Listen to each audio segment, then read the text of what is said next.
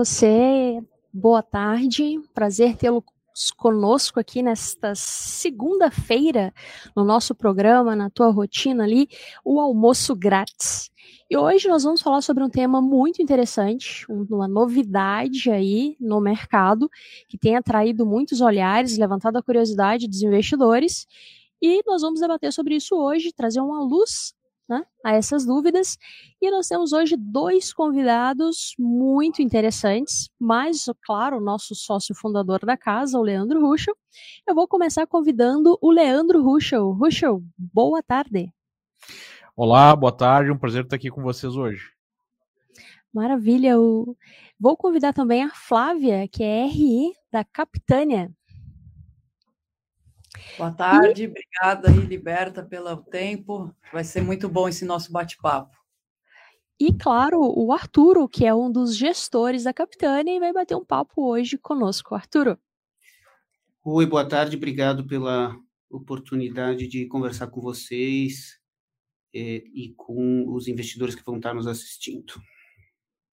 Muito bem, então você que nos acompanha já sabe, né? Ativa o sininho ali para que o YouTube te notifique das nossas, dos nossos eventos online, da nossa programação. Se você não é inscrito, se inscreva, né? Faça parte da comunidade Liberta, né? Temos diversos assuntos aqui que são sempre interessantes e vão de encontro à sua carteira de investimentos, buscando seja proteção ou rentabilidade conforme o cenário, né? O assunto de hoje é agro mais especificamente como investir no agro, né, de maneira ali aproveitando das vantagens tributárias, liquidez, né, para conversar, debater isso. Nós trouxemos esses dois especialistas que estão ali na tela, os dois especialistas da Capitânia. Eu já vou brifá-los, ou melhor, te dar aqui um spoiler, nossos ouvintes, que a Capitânia é uma gestora que tem o quê? Quantos bilhões sobre gestão, pessoal? 26.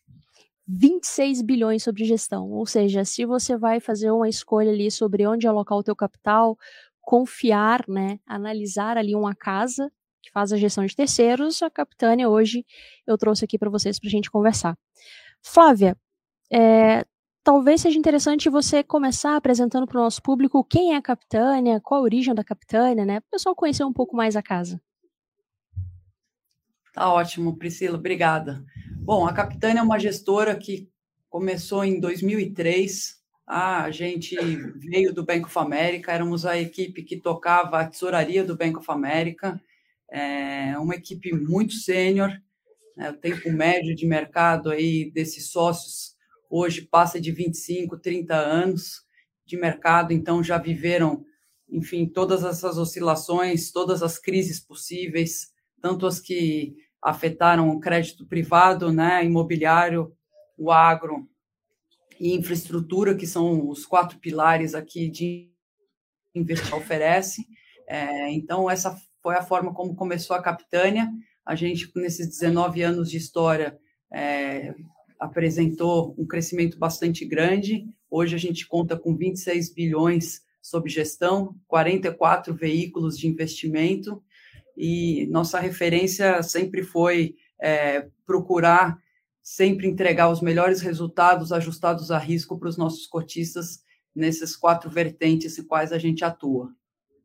São mais, também ali a respeito desses números, né, são mais de 260 investidores né, da Capitane. Então, 260 eu acho que mil. Mil investidores, exatamente, não, não vamos esquecer. 260 mil, né? Isso. 260 mil investidores, exatamente. Então, eu acho que quando se trata de fazer gestão de capital, ler o mercado, vocês aí já são referência, né? É, eu gostaria de chamar o Leandro, porque como a gente vai falar sobre agro, né, eu gostaria de chamar o Leandro ali, que já entende o nosso ponto de referência aqui da Liberta quando se trata de mercado internacional. E, Leandro, a respeito de commodities, é, como é que você tem enxergado o mercado aí fora, um pouco para o Brasil também?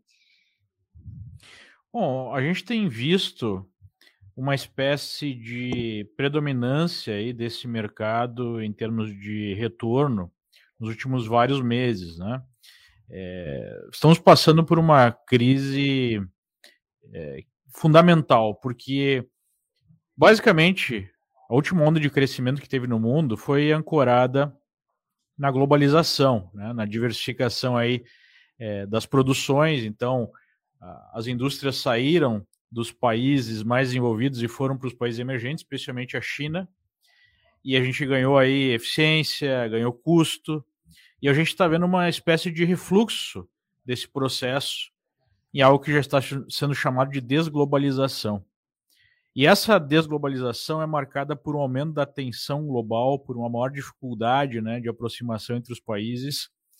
E isso também tem acontecido em paralelo com o aumento do preço das commodities, seja é, energia, né, petróleo, gás natural, seja alimento, é, os ativos reais como é, real estate básico, terras agriculturáveis estão ganhando é, valor. Né? Então, me parece que ao final desse super ciclo de crédito que nós vivemos, há uma volta ao valor aí para aquilo que é base, né? O Banco Central, o Fed, o Banco Central Europeu, eles conseguem imprimir dólares ou euros, mas eles não conseguem imprimir é, milho, soja, né? não conseguem imprimir petróleo. Então, eu creio que hoje é muito importante para qualquer investidor diversificar aí é, o seu patrimônio, colocando alguma coisa também em commodities, né? Desde boa e velha reserva de valor, eu falo disso há anos, né? Que seria as commodities metálicas, até outras commodities, outros negócios que envolvem o ato de produzir aquelas coisas mais básicas que a sociedade precisa. Perfeito. E só em complemento ao que o Leandro mencionou, né? Hoje no Brasil, né, o Brasil ele é um dos principais produtores e exportadores de commodities agrícolas, né? Tendo aí como os principais parceiros internacionais ali sempre China e Estados Unidos é, disputando ali, né, entre os primeiros é, principais parceiros. Pessoal da Capitânia, é, tanto Flávia como o nosso colega Arturo, é, tem algum ponto em relação ao cenário internacional sobre commodities que vocês acham que possa favorecer o Brasil ou nos deixar ali um pouco, uh, talvez, estremecidos em relação à questão do cenário ou tu acha que não? A gente vê muito mais oportunidades para o Brasil do que problemas, tá? Porque o Brasil é um dos únicos países que ainda tem vastas terras agriculturáveis, e, e, o curioso, nesses últimos 20 anos, o, o, o volume de terras é, realmente onde se produzia no Brasil cresceu pouco, só 50%, o que cresceu foi a produtividade. Então, a safra saiu de 100 milhões para praticamente 300 milhões de toneladas ano. Tá? É, enfim, com grande demanda é, de importação por países em desenvolvimento, acho que talvez China seja principal mercado.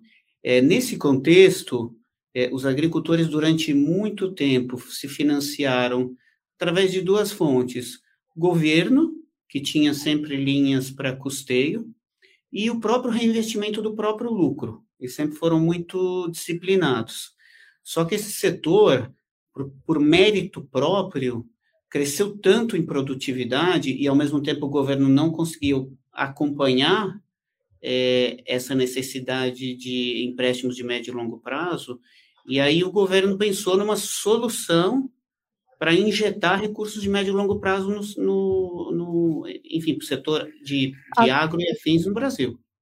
Tá aqui que, que uma das principais medidas, eu acho que entre o, os CRAs, que são títulos de renda fixa, focados no mundo agro, e os próprios FIAGROS, são duas soluções onde o governo, é, enfim, trabalhou para trazer os mercados de capitais como um financiador adicional é, do setor.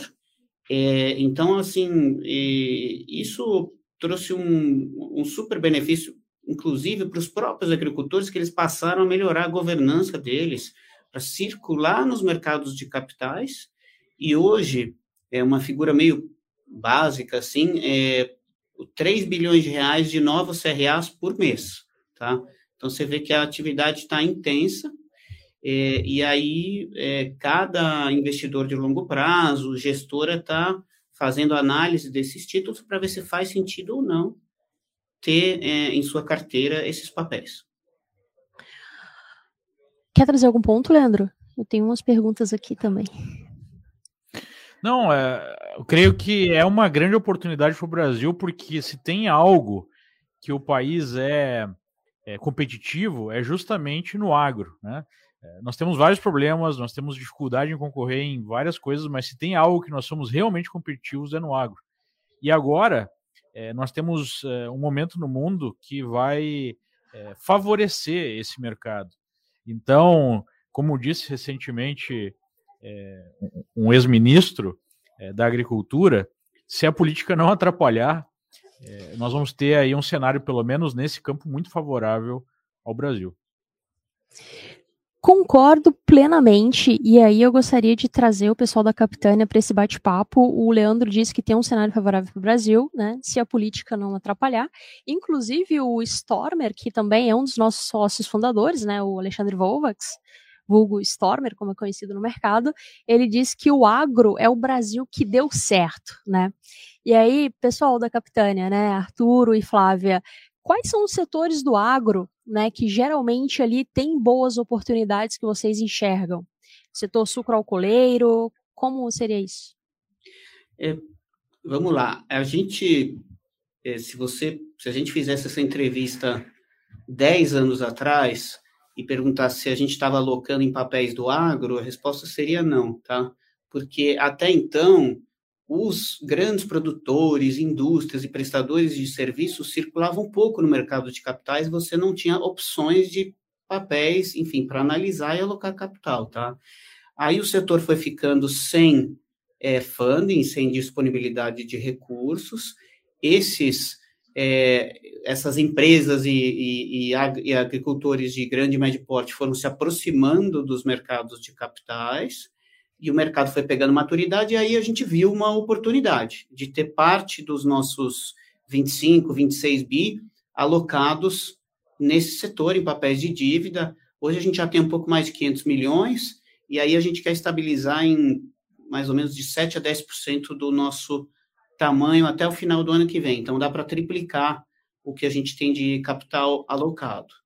Tá? É, quanto a setores específicos, é, é interessante todo mundo, é, quem está nos assistindo, entender que o, existe o, o, setor primário, que é o produtor, realmente de médio, grande porte, o cara que produz grãos ou cria gado. Aí você tem é, por exemplo, a, os prestadores de serviço, o serviço de logística e transporte do agro. Aí isso leva, por exemplo, para a indústria agro, que processa uh, realmente o tomate e transforma em molho de tomate. Então, o, o, setor agro ele é fatiado em uns quatro temas, tá? É que aí o último seria o comércio e, e varejo. Nós, por aqui, estamos mais focados no que não é o setor primário, os grandes produtores, e muito mais nas indústrias, nos prestadores de serviços, nos players que são os comercializadores e varejistas, tá? Mas aí eu, eu tenho a impressão que cada gestora vai fazer sua escolha, é, e para o cotista final, é, o, o, bacana é que hoje já existem, se eu não me engano, entre 15 e 20 fiagros, é, um concorrendo com o outro, para ter a melhor relação de é, rendimento, risco, governança e liquidez. Então, esse mercado está em construção, deve ter hoje uns 5 bi no total, se você somar todos esses produtos, é, e, e, eu acho que o potencial é para ter 10 vezes mais, tá? Porque você pega os números realmente do setor agro como um todo, eles são, é, bom, o maior setor da economia é entre 27% e 28% do PIB, né? Então, os números são brutais. E, e, e, e, também o setor está pegando mais maturidade. Cada vez mais o setor agro é formado por realmente empresários, corporações, e que estão assim completamente alinhadas com que os mercados de capitais estão acostumados a, a analisar, enfim, disponibilizar capital é o que a gente chamaria de crédito corporativo, né?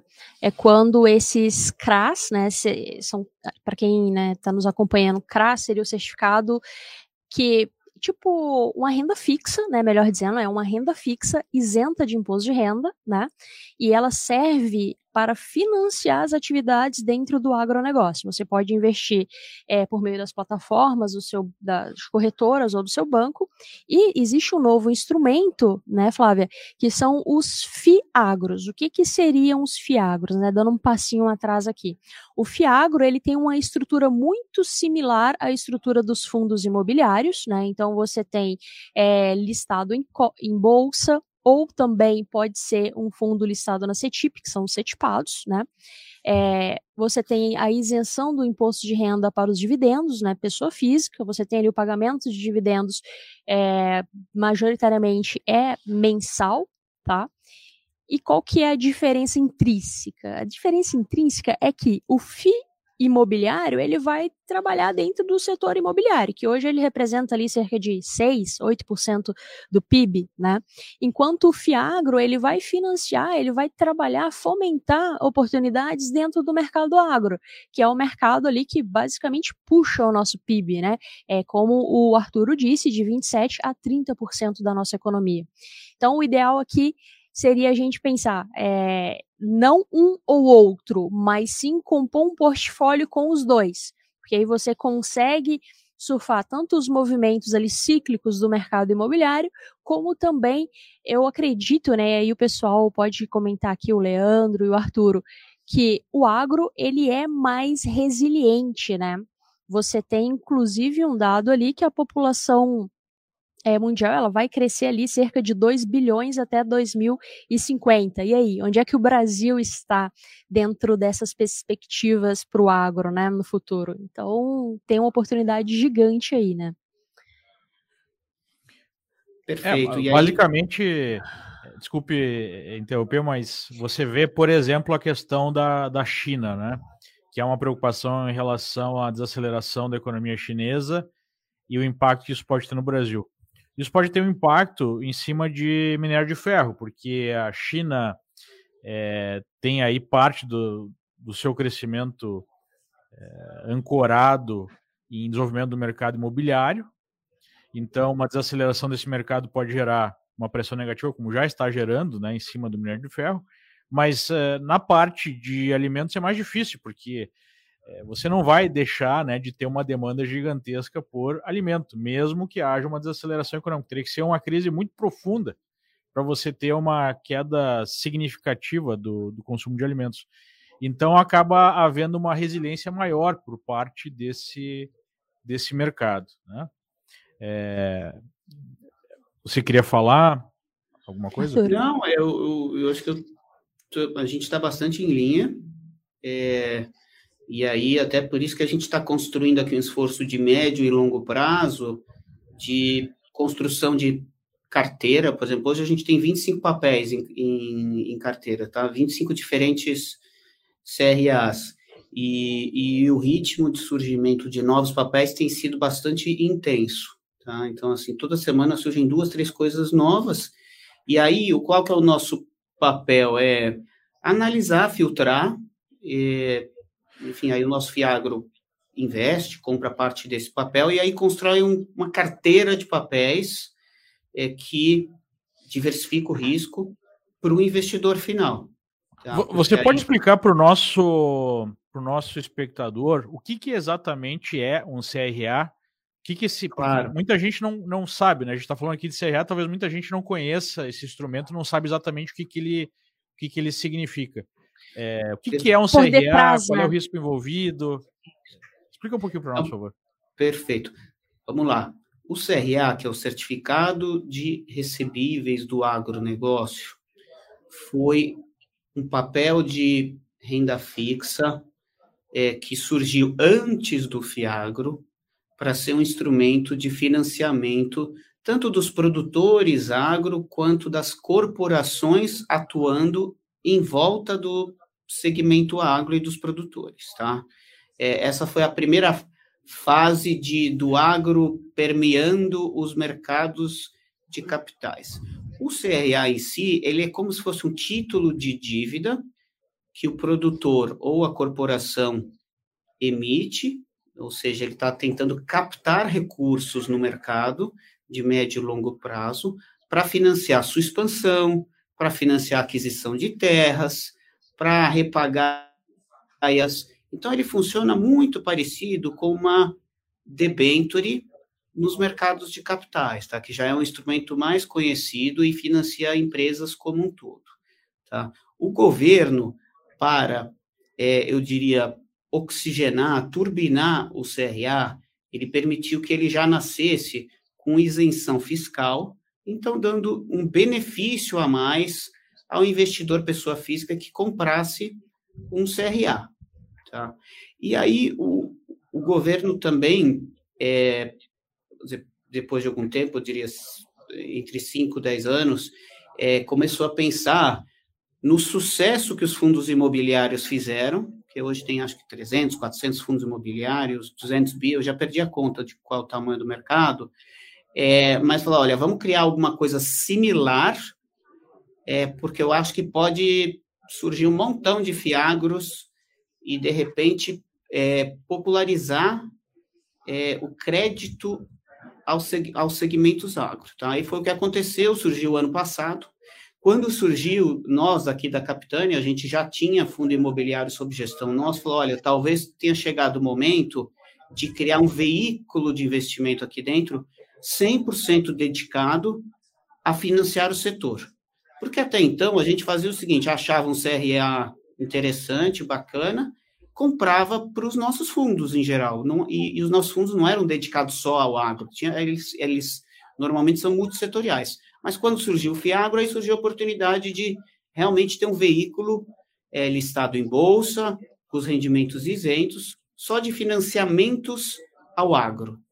É, e, e aí cada gestora começou a pensar no desenho do seu Fiagro. Vai ser mais sofisticado, vai ser menos sofisticado, vai ser mais concentrado, vai ser menos concentrado, vai ser multissetor ou não vai, multirregião ou monorregião. Aí cada um começou a desenhar o seu produto, tá? É, e aí a gente está, eu diria, na primeira fase dessa indústria, já tem uns 20 é, existentes hoje, tá? Aqueles 5 bi que eu tinha mencionado, mas a gente vai acordar daqui a pouquinho com 50 bi. Essa, essa é questão de tempo. E de pouco tempo, né? E, e, como é que funciona, como é que funciona a análise desses papéis, né? Como é que você avalia o risco? Como é que você avalia o retorno? É, como é que como é que você avalia né, um CRA e o que que faz ele é, ficar atraente para você colocar ele no fundo? Para nós, Capitânia, como a gente procurou focar mais nas corporações atuantes no mundo agro, em vez do produtor final, que é a transportadora, a revendedora de defensivos, a indústria de molho de tomate, enfim, são mais corporações, não foge aqui do nosso padrão, que é entender se essa empresa é economicamente viável. Então, a gente faz uma análise ali dos últimos, de repente, cinco anos dela, vê sua governança, composição societária, é, se aguentou bem em momentos de retração e crise, é, enfim, se ela é meio que elegível aqui ao Comitê de Crédito da, da capitânia. E aí, um momento subsequente, a gente ajudar a desenhar uma transação que é, refinancie dívidas da empresa ou financie o crescimento da mesma, é, ou financie também a aquisição de uma outra empresa. Tem que o, o nosso dinheiro, quando ele é desembolsado, ele tem que ter uma função pró melhora de saúde financeira da empresa, tá? A gente sempre gosta que o nosso dinheiro chegue e faça bem para a empresa, porque aí está todo mundo alinhado. E, e, por enquanto, assim, eu diria que assim, a, a questão até interessante é como os, as indústrias e essas corporações estão se acostumando com os mercados de capitais, é, às vezes elas vêm com uma roupagem, as transações, que falta um ou outro detalhe. Então, elas acabam pagando um prêmio de remuneração é, em relação a outros setores, mas eu tenho a impressão que, ao longo do tempo, vou falar de hoje a 48 meses, tá? É, todas essas mil grandes empresas do segmento agro vão se acertar e, e vão captar em mesmas bases que outros setores, tá? Então, vai otimizar o custo do dinheiro para eles. É, E aí a nossa função aqui é, é filtrar. É, do, de cada 10, 20 coisas que nos apresentam, a gente acha duas, três coisas, aí tenta negociar um pouquinho de otimizações e um banho de loja na transação, para que a gente, no final, seja um investidor importante em cada transação. É, e é, é, um ciclo, assim, contínuo. É, a gente tem alocado dinheiro em duas ou três coisas no mundo agro por mês, mais ou menos. Acho que dois é um número mais é, realista, mas que no, em um mês não parece muita coisa, mas em um ano é muita coisa, porque seriam mais 25 casos, tá? É, então, está um ritmo fortíssimo aqui. A gente tem uma equipe, tem dois analistas sêniores cobrindo é, o setor. E, enfim, a gente tem achado casos muito interessantes é, e todos eles pertencem ao Brasil que cresce, né? Então, isso, isso ajuda bastante. E eu acho que, que é importante colocar também que, além dessa escolha, né, que é feita muito criteriosamente, pautada num comitê de crédito, o acompanhamento desses ativos, né, ele acontece no dia a dia. Então, a gente está todos os dias olhando informações, é, dados, olhando minimamente demonstrações financeiras trimestrais. Então, o monitoramento ativo de cada um desses casos que a gente tem dentro da carteira, ele acontece no dia a dia através desse grupo de analistas. E vocês atuam no mercado secundário também? Por exemplo, ó, fiz um deal ali num papel bem interessante, com a taxa interessante. É, vocês atuam no secundário ou, ou não? É geralmente para carrego? Não, assim, a nossa filosofia é sempre atuar em mercado secundário para 100% dos papéis que a gente carrega é, na capitânia. E, vamos dizer, no caso dos CRAs, mesma coisa nós, assim, quando a gente investe em algo, a gente sempre procura até testar o mercado para saber se o que a gente comprou faz algum sentido por um terceiro, tá? Esse é um ótimo teste para ver se, se as coisas estão bem ou não, se tem um preço, seu papel, e também quando surge a oportunidade de a gente comprar, é, enfim, aí a gente faz o mesmo processo de análise e tenta fazer até no ritmo mais intenso para não perder a oportunidade. Vai lá, Leandro. E, e aproveitando que a gente está né, nesse tema é, que hoje está dominando o noticiário, dominando todos os drivers até econômicos, é, como é que essa eleição pode afetar o agro? É, primeiro, se é uma preocupação para vocês ou não, e se for, né, é, como como os dois cenários aí que se colocam entre, enfim, se for um candidato ou outro vencedor, isso pode mudar as perspectivas ou vocês não veem grandes diferenças? Vocês veem aí o cenário externo mais importante do que esse driver interno do momento? Eu, eu particularmente, eu acho que os cenários são neutros, é, até porque o maior problema do agro hoje no Brasil é não é o fator político, é a infraestrutura que circunda o agro, tá? Porque dá, vamos dizer, entre tempo que se perde, é, estrada que não está asfaltada, o porto que não comporta, a ferrovia que não está pronta, é, esse é o grande tema do agro. Não é de, não é uma questão assim diretamente política, tá? O setor de infraestrutura tem andado, mas são coisas, é, investimentos de de grande porte e também não acontecem de um dia para o outro, mas as privatizações têm sido feitas, tá? De estradas, ferrovias, portos, aeroportos, é, a própria legislação de, de navegação de cabotagem, que é costeira, e navegação é, internacional. Então, assim, as coisas estão acontecendo, só que talvez num ritmo que seja um pouco menor do que o próprio agro. O agro, vamos dizer que ele está mais competente no seu crescimento do que o que circunda. E também o, o segmento agro, que já representa 25%, 30% da economia, hoje em dia ele está bastante maduro e é bastante organizado, inclusive com representações políticas legítimas é, no Congresso, no Senado, eu acho que 80% daquelas pessoas eleitas lá deve ser meio que agricultor. Você vê que normalmente eles são fazendeiros ou produtores. É, então, é um setor que ninguém quer interromper, interferir, prejudicar, é, porque é algo que cresce acima do Brasil. Mas você não acha que essa pauta, que é uma pauta global, inclusive, não é só no Brasil, é, que é uma pauta ambientalista um pouco mais radicalizada, é, não pode, se é, de fato aceita, de fato implementada no Brasil, é, mais do que já está, né? Não pode, de alguma forma, frear um pouco esse crescimento, prejudicar um pouco o setor? É, é, eu, eu não vejo dessa forma, até porque é, o setor agro e os criadores de gado, é, os médios e de médio e grande porte, eles já, já respeitam a cartilha, enfim, de uma maneira impecável, tá? O que a gente tem de maus exemplos, e aí eu concordo, não são, não é o mundo agro ou suas ramificações.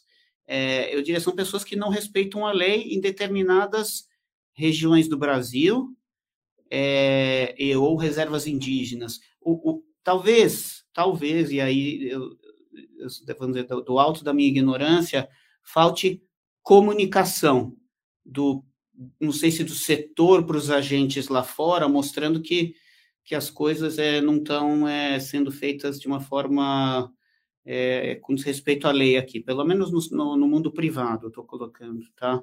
É, existe essa pauta, sim, mas também existe uma outra pauta que a gente tem que levar em conta, que são os grandes lobbies de alguns mercados consumidores é, vamos dizer, como se fosse todo o setor agro de alguns países. Você pegar Europa e Estados Unidos, eles se defendem de uma maneira muito organizada, em, com sobretaxas e, e, enfim, ações similares. É, e aí, quando eles têm quebra de safra, eles flexibilizam. Então, aí, o, qual foi o, o caminho de alguns setores? Eles começaram a comprar empresas internacionais. Você pega os frigoríficos, começaram a comprar nos Estados Unidos, na Europa, na Austrália e, e por aí foi, para ele diversificar o seu risco.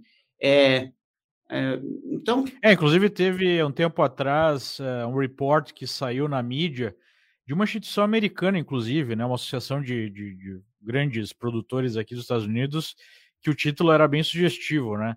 É, fazendas aqui, florestas lá é, defendendo ativamente a preservação ambiental no Brasil, né, como uma forma de colocar uma camisa de força aí no agro brasileiro.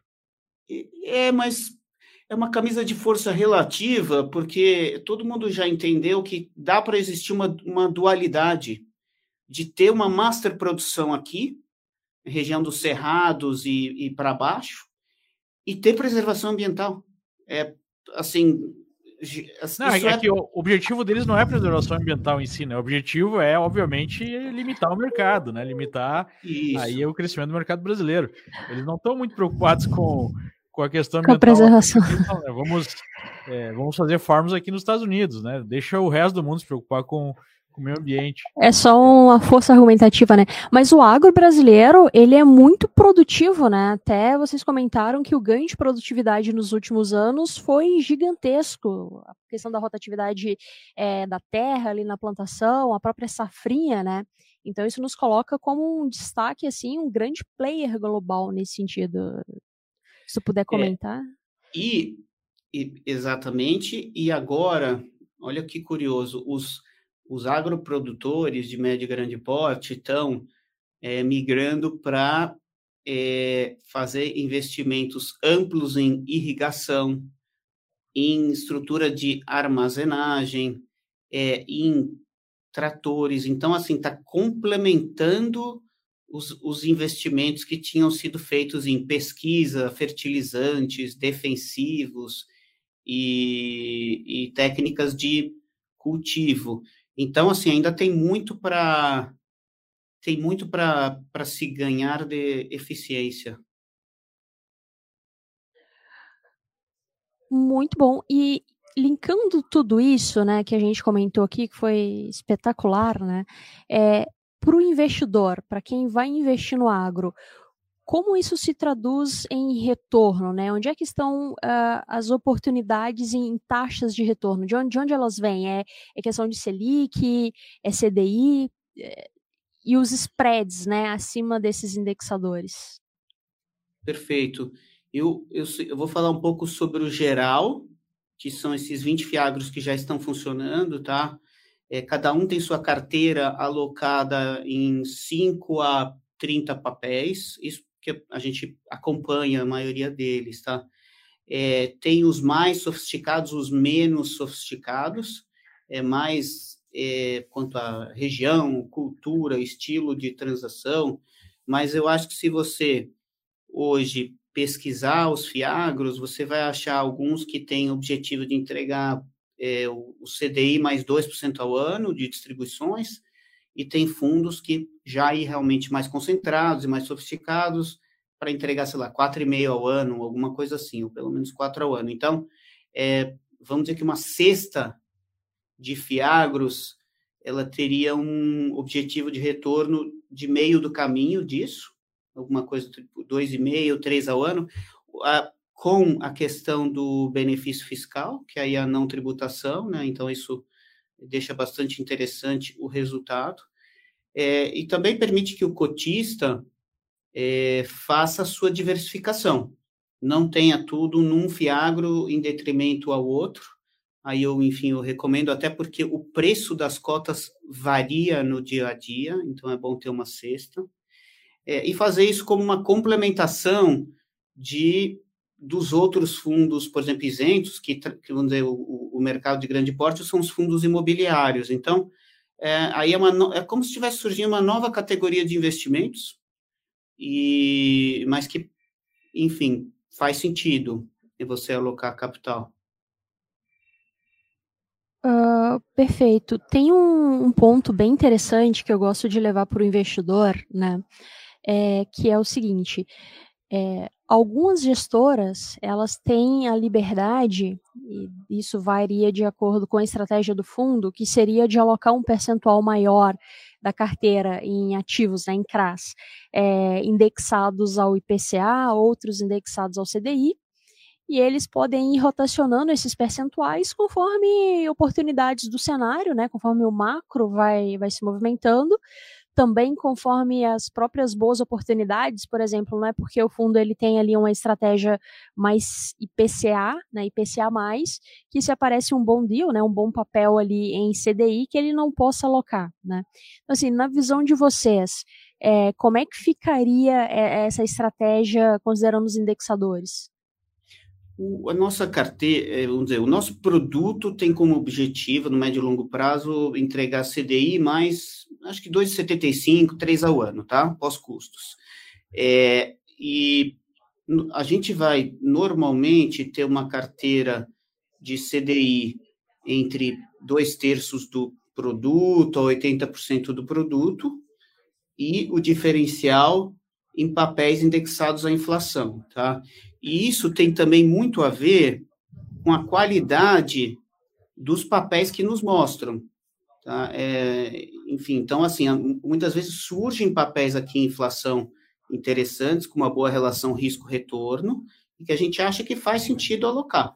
Então, a gente sempre deixa um espaço ali na faixa de 10%, a, no limite um terço, para alocar em papéis em inflação. E é até um pouco de proteção para cenários econômicos, tá? é, por mais que neste micro minuto até pareça que a gente, é, enfim, levaria a consequência de a gente só alocar esse CDI, mas a gente sempre tem alguns papéis interessantes em inflação. Bom, isso é, isso é bem importante, até porque, é, Flávia e Arturo, os investidores, eles estão acompanhando esse movimento da inflação, né, saiu a prévia agora, e IPCA vai vir bem abaixo do que o mercado estava esperando, é, o, investidor ele também já entende que nós estamos ali no fim de um ciclo de um arroxo monetário, né? E aí a dúvida e a preocupação dele é, poxa, e aí, eu vou correr para que lado? Eu vou correr para uma posição mais CDI, vou ficar no IPCA? Então, eu acho que do que o Arthur comentou aqui, pessoal, a, o que fica é, o ideal é a gente diversificar, né? Seja em fundos ou na parte de renda fixa, o ideal é fazer uma composição no CDI, porque para onde for a Selic, você tem um spread acima dela, né? Você está ganhando nesse sentido aqui é, 2,5 líquido ali em cima da Selic e na inflação também, né? Porque o próprio ativo ele vai conseguir trazer um ganho real para o investidor, uma proteção do poder de compra, né? E tem um ponto que eu gosto de comentar também, é que terceirizar um percentual da sua carteira de investimentos para profissionais, como é o caso aqui que a gente está comentando da Capitânia, faz bastante sentido. Porque aí, por exemplo, você é médico, você é advogado, e aí você está delegando essa função de gerir o percentual do capital para os profissionais, né? Que é o gestor profissional. Então ele consegue entender o mercado e fazer boas alocações, buscando sempre um retorno atrativo para o investidor, né? Afinal de contas, existe esse alinhamento de interesses, né, Arturo? É claro que a gestora ela quer sempre entregar o melhor, porque assim ela vai continuar na ponta, né? E conseguindo captar ainda mais para os seus veículos. É, tem um, um, ponto aqui também importante que eu gostaria de trazer, é, por exemplo, tá? É, o que que você tem alguns investidores que eles perguntam, eu acho bem legítima, né? Pri, poxa, por que que eu vou investir uh, num fundo, né? Seja de renda fixa, ou imobiliária ou agro, sendo que eu posso ir lá na plataforma e comprar uma renda fixa diretamente, né? Então eu já dei aqui uma dica de basicamente qual é essa diferença, mas eu queria ver ali do, do Arturo, do Leandro também. Putz, por que que. Não estou dizendo que tu não vá comprar renda fixa diretamente, mas porque também investir nesses instrumentos via veículos, né, via gestão de terceiros. O que, que vocês podem dizer a respeito disso? O, o, se o investidor é, e os analistas forem fazer uma análise do, do nosso fundo, e aí a gente, é, enfim, observar cada um dos 20, 25 papéis que tem lá dentro, tá?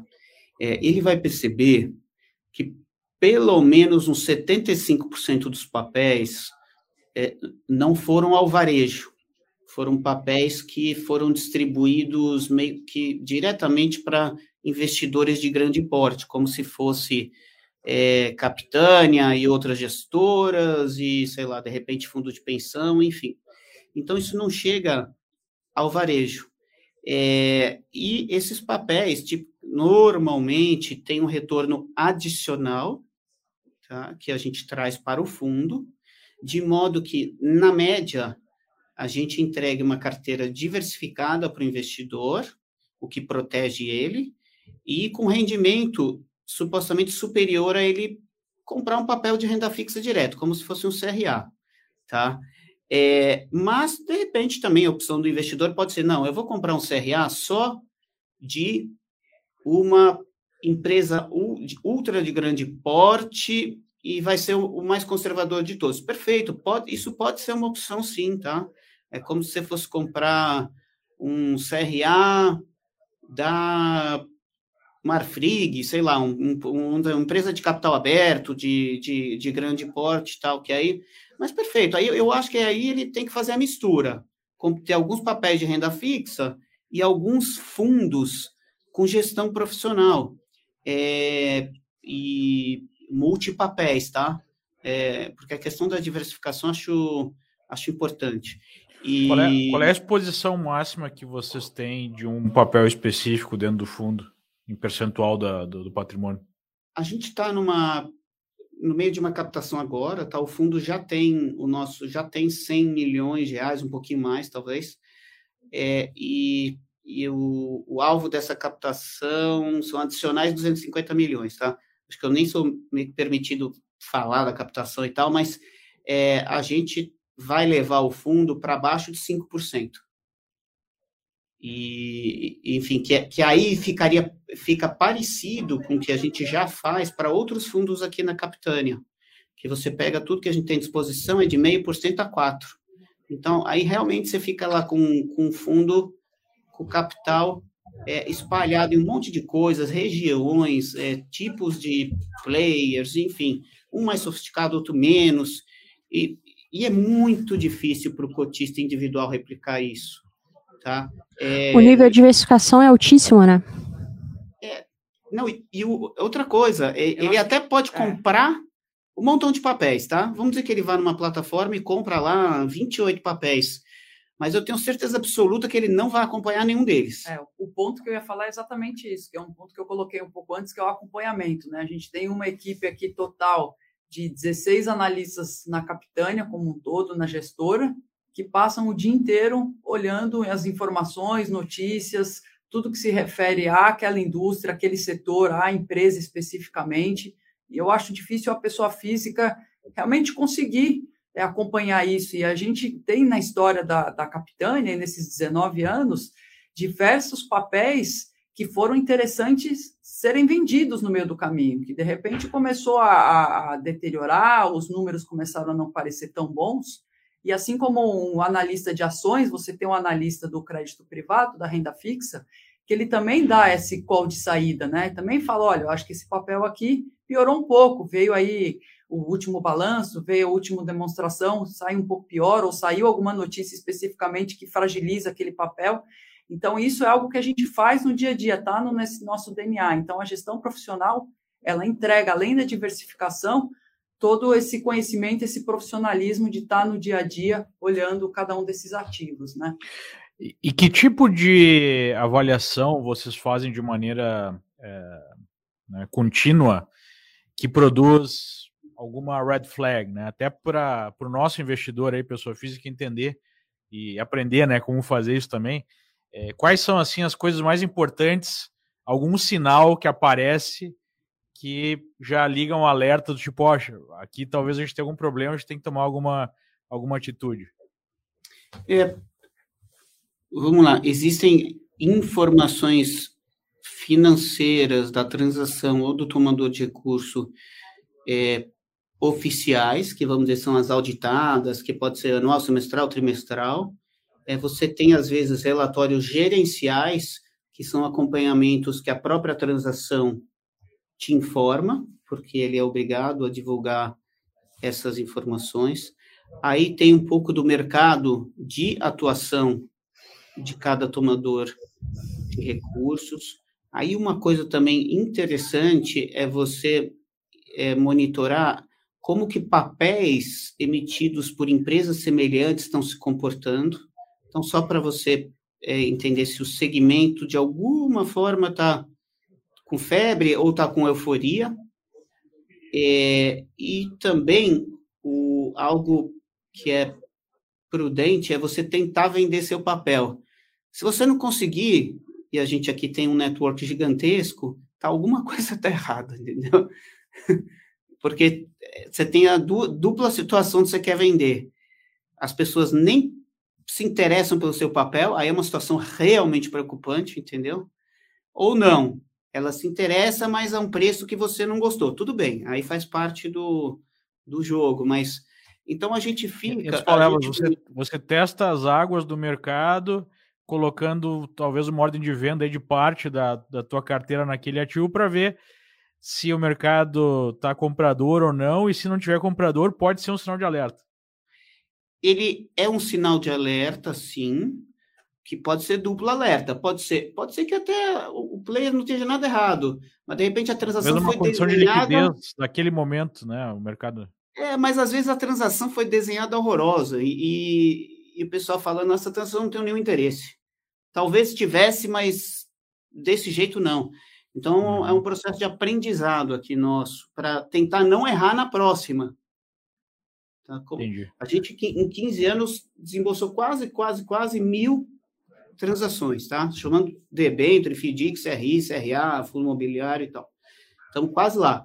É, então, a gente foi aprendendo uns detalhezinhos com cada uma, para tentar não errar na próxima vez e para que a transação fique cada vez mais bonitinha, bonitinha para ela ser líquida e vendável, e aí de repente a gente entrou numa taxa, vende um pouquinho melhor, é, mas isso é um, é um processo Qual longo. é que é o prazo, qual é que é o prazo médio desses títulos, desses CRAs que você tem na carteira?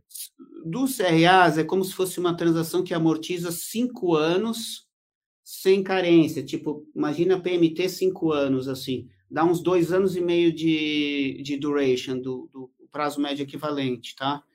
E, uhum. e, eu acho que isso vai aumentar um pouquinho, Leandro, porque o que, que acontece? Hoje o pessoal está nervoso, o segmento abre, o pessoal não entende direitinho e tenta ser conservador, tipo, não vou dar dinheiro de longo prazo, tipo, vou dar mais curta a transação.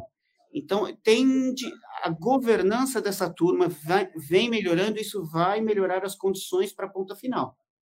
Um bom ponto que tu levantou, inclusive, vai de encontro com uma pergunta que a gente tem aqui no chat, tá? Que é do Felipe, é, em caso de inadimplência, né? Como o fundo se protege? Poxa, se sinal de default em algum papel, e aí? Quais são o, os procedimentos do fundo? Ó, a melhor proteção para inadimplência é você sentir a febre do paciente quando tiver 37 graus e já ir visitar o paciente quando tiver 37, tá? É, porque se assim, quando você espera a situação é, do carro bater no muro, já fica mais complexo a própria solução, tá? É, toda, assim, a grande maioria das transações que a gente tem tem proteções e tem garantias extras e, e afins, sim, mas nada é melhor do que se os resultados da, do tomador vão piorando, você sentar para conversar e realmente ter um diagnóstico de uma solução. É, porque, é, normalmente, quanto mais cedo você age, menos traumático, tá? Isso inclui você aceitar perdas, tá? Não tem problema, mas é, quisera eu cons conseguir realmente ter essa oportunidade em tudo que minimamente fica febril, eu sento, já resolvo tudo, é, mas assim, não é um comportamento homogêneo de todos os credores ou detentores de dívida. Um pouco. Nós não temos essa filosofia. A gente quer, assim, tá ali bem no início. E eu também estava lendo um pouco sobre a Capitânia, né? E como, em geral, vocês sempre optam por uh, detentores de, de, dívida, né? Que ou ali por detrás, ou vocês uh, optam por uma, ou não, né, e também, né, por uma proteção por detrás, seja uma alienação uh, fiduciária ali do imóvel, ou seja também um emissor com rating, ou em vias de, né, é, listado, ou em vias de ser listado, tem essa questão da qualidade do emissor, né, a qualidade do parceiro comercial de vocês, né. Isso eu acho bah, assim, é fundamental, que é o que distingue ali na linguagem mais simples para o investidor, aquela operação que é mais high yield, né, ou mais high grade. High yield seria aquele que entra um pouquinho mais no risco, ele entra um pouquinho em emissores é, que talvez não sejam tão auditáveis, ainda não tem uma governança corporativa tão sólida, e ele vai buscar isso num prêmio maior, né. Então, como é que vocês é, se entendem ali nesse... Mas sabe o que a gente tem feito? Sim imagina um, CRA de uma indústria, a indústria lá de molho de tomate, que, que eu analise e veja que realmente eles estão maduros, saudáveis, e mas ainda falta dar um banho de loja para mercado de capitais, tá? E, e de repente essa dívida era para sair a CDI mais 5,5 ao ano, tá? Eu falo, ó, vamos fazer o seguinte, vamos, vamos combinar diferente. É, ela sai a 4,5 só que você tem que ter o compromisso de perseguir governança. Você vai passar a auditar semestral, você vai, é, sei lá, transferir os seus ativos para uma holding, enfim, como se eu combinasse umas 5, 10 medidas para eu acordar daqui a pouco com uma empresa é, completamente arrumada, tá? Então, o nosso dinheiro tem que servir também para ajudar os caras a melhorar a governança. Porque se você também não. E, e, esse é um teste excelente de fazer em, em, empresário. Se eu proponho isso, ele fala de jeito nenhum, eu já entendi que provavelmente é para eu não estar lá, entendeu? É, então a gente vai filtrando. E outro, outro aspecto, Priscila, é, é que o, vários anos atrás a gente tinha, sei lá, 10% do nosso tamanho. É, e aí a gente concentrava a nossa atividade mais em coisas high yield mesmo, tá? High yield, estruturado, tudo com garantia, enfim, era, era uma asset mais é, sofisticada, nervosa, tá? E a gente foi crescendo e aí deu oportunidade para a gente ter, hoje em dia, uns 40% em coisa de baixo risco, que é o high grade, uns 40% que é o médio risco, que é o mid grade, e uns 20% em coisas mais sofisticadas, que seria o high yield, tá?